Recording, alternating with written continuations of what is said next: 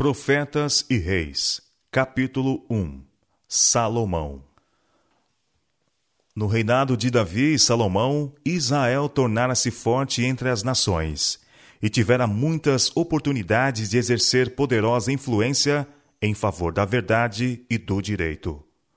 O nome de Jeová era exaltado e tido em honra, e o propósito para o qual os israelitas haviam sido estabelecidos na terra da promessa dir-se-ia estar a alcançar seu cumprimento.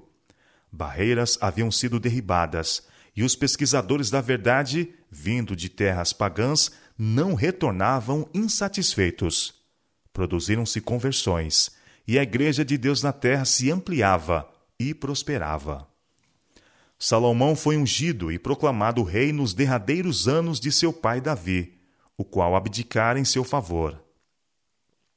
Os primeiros tempos de sua vida foram promissores, e era a propósito de Deus que ele fosse de força em força, de glória em glória, aproximando-se cada vez mais da semelhança do caráter de Deus, inspirando assim seu povo a cumprir sua sagrada incumbência, como depositários da divina verdade. Davi sabia que o elevado propósito de Deus para com Israel só se realizaria se dirigentes e povo procurassem, com incessante vigilância, atingir a norma estabelecida para eles. Ele sabia que para que seu filho Salomão correspondesse à confiança com que Deus se agradara em honrá-lo, o jovem governante não devia ser meramente um guerreiro, um estadista, um soberano, mas um homem forte, bom, um ensinador de justiça, um exemplo de fidelidade. Com terno fervor, Davi exortou Salomão a ser varonil e nobre, e mostrar misericórdia e magnanimidade a seus súditos, e em todo o seu trato com as nações da terra, honrar e glorificar o nome de Deus e tornar manifesta a beleza da santidade.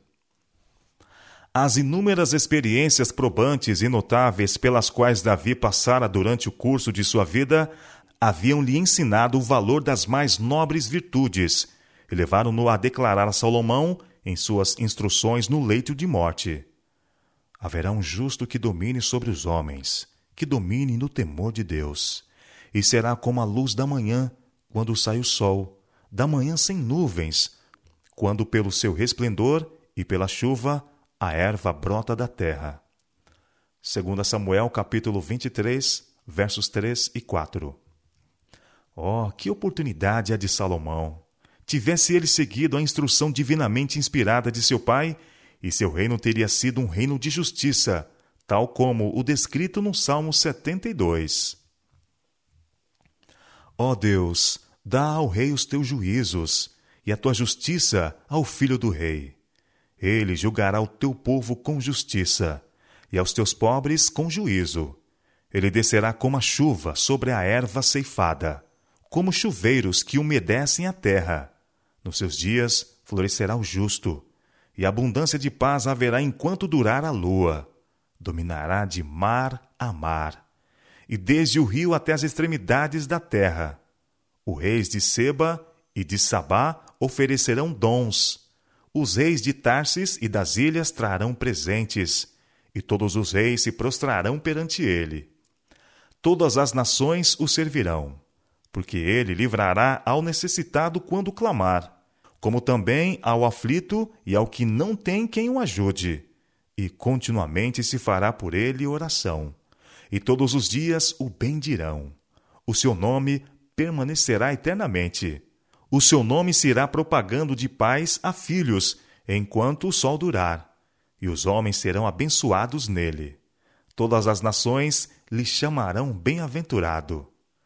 Bendito seja o Senhor Deus, o Deus de Israel, que só ele faz maravilhas, e bendito seja para sempre o seu nome glorioso. E encha-se toda a terra da sua glória. Amém e amém. Na juventude, Salomão fez sua a escolha que fizera Davi, e por muitos anos andou em retidão. Sua vida marcada com estrita obediência aos mandamentos de Deus.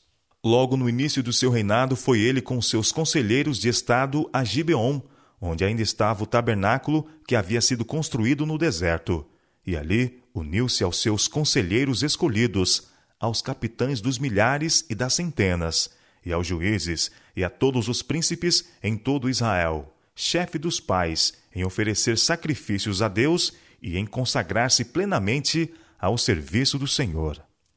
Segunda Crônicas, capítulo 1, verso 2. Compreendendo alguma coisa da magnitude dos deveres relacionados com o ofício real, Salomão sabia que os que levam pesados fardos precisam buscar a fonte de sabedoria para orientação, se desejam desempenhar suas responsabilidades de maneira aceitável. Isto levou a encorajar seus conselheiros a se unirem com ele em sinceridade, a fim de estarem seguros da aceitação de Deus. Acima de todo o bem terrestre, o rei desejava sabedoria e entendimento para a realização da obra que Deus lhe havia dado a fazer. Ele ansiava por acuidade mental, largueza de coração, brandura de espírito.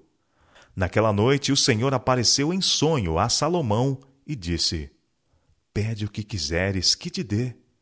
Em sua resposta, o jovem e inexperiente príncipe deu expansão a seu sentimento de desamparo e seu desejo de auxílio. De grande beneficência usaste tu com teu servo Davi, meu pai, disse ele. Como também ele andou contigo em verdade e em justiça e em retidão de coração perante a tua face, e guardaste-lhe esta grande beneficência, e lhe deste um filho que se assentasse no seu trono, como se vê neste dia. Agora, pois, ó Senhor meu Deus, tu fizeste reinar o teu servo em lugar de Davi, meu pai. E sou ainda menino pequeno, nem sei como sair, nem como entrar. E teu servo está no meio do teu povo que elegeste, povo grande, que nem se pode contar, nem numerar pela sua multidão. A teu servo, pois, dá um coração entendido para julgar a teu povo, para que prudentemente discina entre o bem e o mal. Porque quem poderia julgar a este teu tão grande povo? E esta palavra pareceu boa aos olhos do Senhor, que Salomão pedisse esta coisa.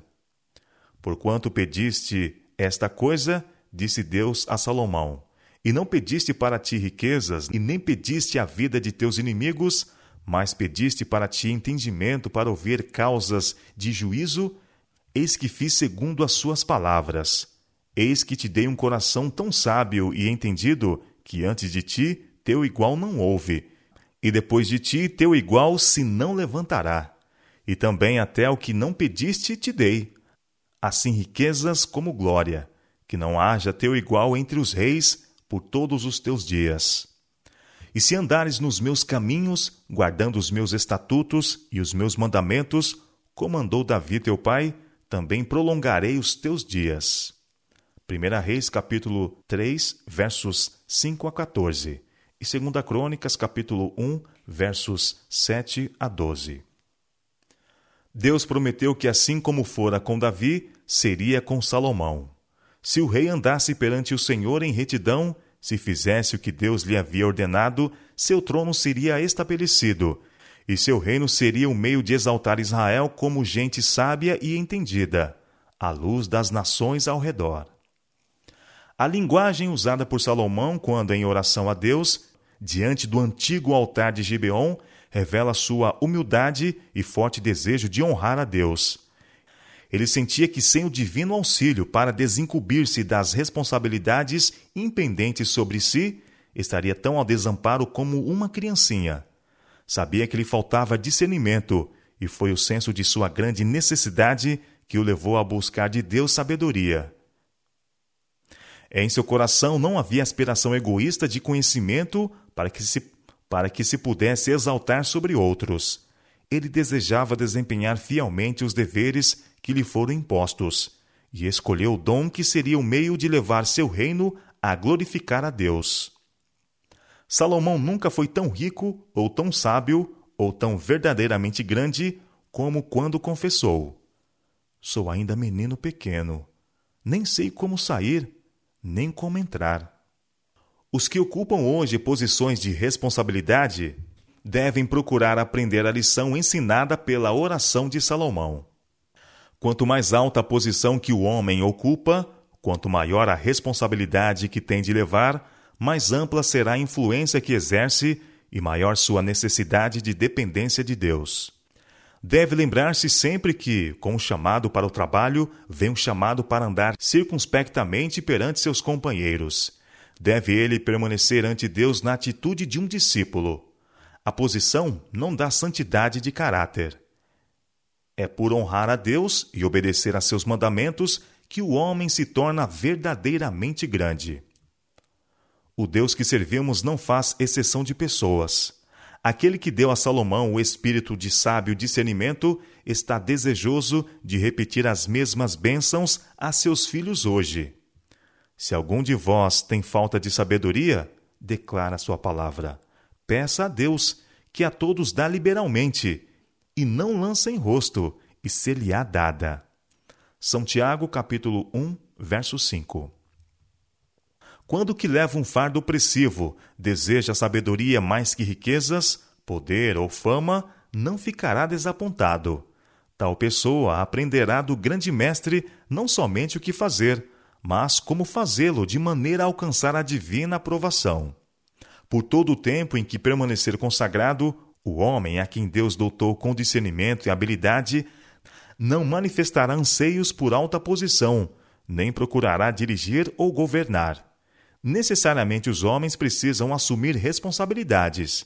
Mas, em vez de disputar a supremacia, aquele que é verdadeiro líder orará por um coração entendido, a fim de poder discernir entre o bem e o mal. A vereda dos homens que estão colocados como líderes não é fácil, mas devem eles ver em cada dificuldade um chamado à oração. Jamais devem deixar de consultar a grande fonte de toda a sabedoria. Fortalecidos e iluminados pelo obreiro mestre, serão capacitados a permanecer firmes contra pecaminosas influências e a discernir entre o certo e o errado, o bem e o mal. Aprovarão o que Deus aprova e empenhar-se-ão com todo fervor contra a introdução de princípios errôneos em sua causa. A sabedoria que Salomão desejou acima de riquezas honra ou vida prolongada, Deus lhe deu. Sua petição por acuidade mental, largueza de coração e brandura de espírito foi satisfeita. E deu Deus a Salomão sabedoria e muitíssimo entendimento e largueza de coração, como a areia que está na praia do mar. E era a sabedoria de Salomão maior do que a sabedoria de todos os do Oriente, e do que toda a sabedoria dos egípcios e era ele ainda mais sábio do que todos os homens, e correu seu nome por todas as nações em redor. 1 Reis capítulo 4, versos 29 a 31. E todo Israel temeu o rei, porque viram que havia nele a sabedoria de Deus para fazer justiça. 1 Reis capítulo 3, verso 28. O coração de todo o povo o tornou para Salomão, como se havia tornado para Davi, e lhe obedeceram em todas as coisas. E Salomão se esforçou no seu reino, e o Senhor seu Deus era com ele, e o magnificou grandemente. Segunda Crônicas, capítulo 1, verso 1. Durante muitos anos, a vida de Salomão foi marcada com devoção a Deus, com retidão e firme princípio, e com estrita obediência aos mandamentos de Deus. Ele promoveu todo o empreendimento importante e manejou sabiamente as questões de negócio relacionadas com o reino. Sua riqueza e sabedoria, as magnificentes construções e obras públicas que ele erigiu durante os primeiros anos de seu reinado, a energia, piedade, justiça e magnanimidade que revelou em palavras e obras, granjearam a lealdade de seus súditos e a admiração e homenagem dos governantes de muitas terras. O nome de Jeová foi grandemente honrado durante a primeira parte do reinado de Salomão. A sabedoria e justiça reveladas pelo rei deram testemunho a todas as nações da excelência dos atributos do Deus que ele servia. Por algum tempo, Israel foi a luz do mundo, revelando a grandeza de Jeová. Não era na sua preeminente sabedoria, fabulosas riquezas ou no vasto alcance do seu poder e fama que repousava a verdadeira glória do início do reinado de Salomão, mas na honra que ele levava ao nome do Deus de Israel, mediante sábio uso dos dons do céu. Ao passarem os anos e aumentando a fama de Salomão, buscou ele honrar a Deus acrescentando sua força mental e espiritual e constantemente repartindo com outros as bênçãos recebidas. Ninguém compreendia melhor que ele haver sido pelo favor de Jeová que entrara na posse do poder, sabedoria e entendimento, e que esses dons foram-lhe concedidos para que ele pudesse dar ao mundo o conhecimento do Rei dos Reis. Salomão tomou especial interesse pela história natural, mas suas pesquisas não estavam limitadas a um determinado ramo do saber. Mediante diligente estudo de todas as coisas criadas, tanto animadas como inanimadas, adquiriu clara concepção do Criador. Nas forças da natureza, no mundo mineral e animal, e em toda árvore, arbusto e flor, ele via a revelação da sabedoria de Deus, e ao procurar aprender mais e mais, seu conhecimento de Deus e seu amor por ele constantemente aumentava.